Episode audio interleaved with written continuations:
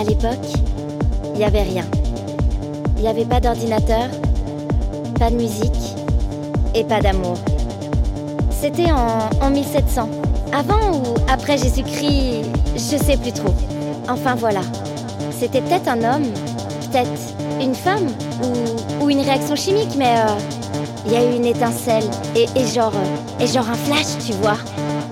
C'était le premier acte d'amour. À ce moment-là, tout est allé très vite. Les gens en ont parlé comme une épidémie, mais, belle, tu vois.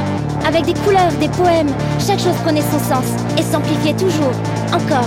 Et le monde se sentait euh, invincible, quoi. Chaque goutte devenait un fleuve, chaque fleuve devenait un océan. Et l'océan formait des vagues qui s'écrasaient sous la tempête. Et la tempête chantait l'orage, et dans l'orage brillait le monde. Et là, il y eut une étincelle. Et genre un flash, tu vois. L'amour.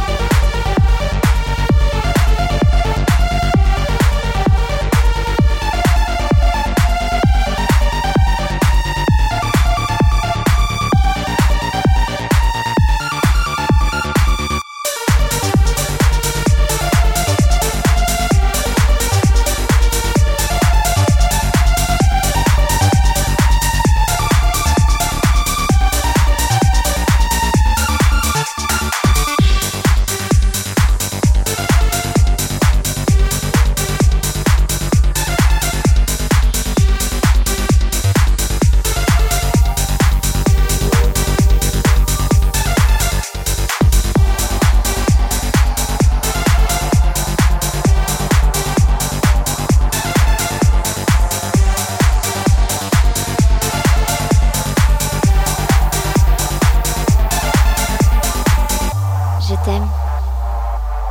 Un peu. Beaucoup. Passionnément. À la folie.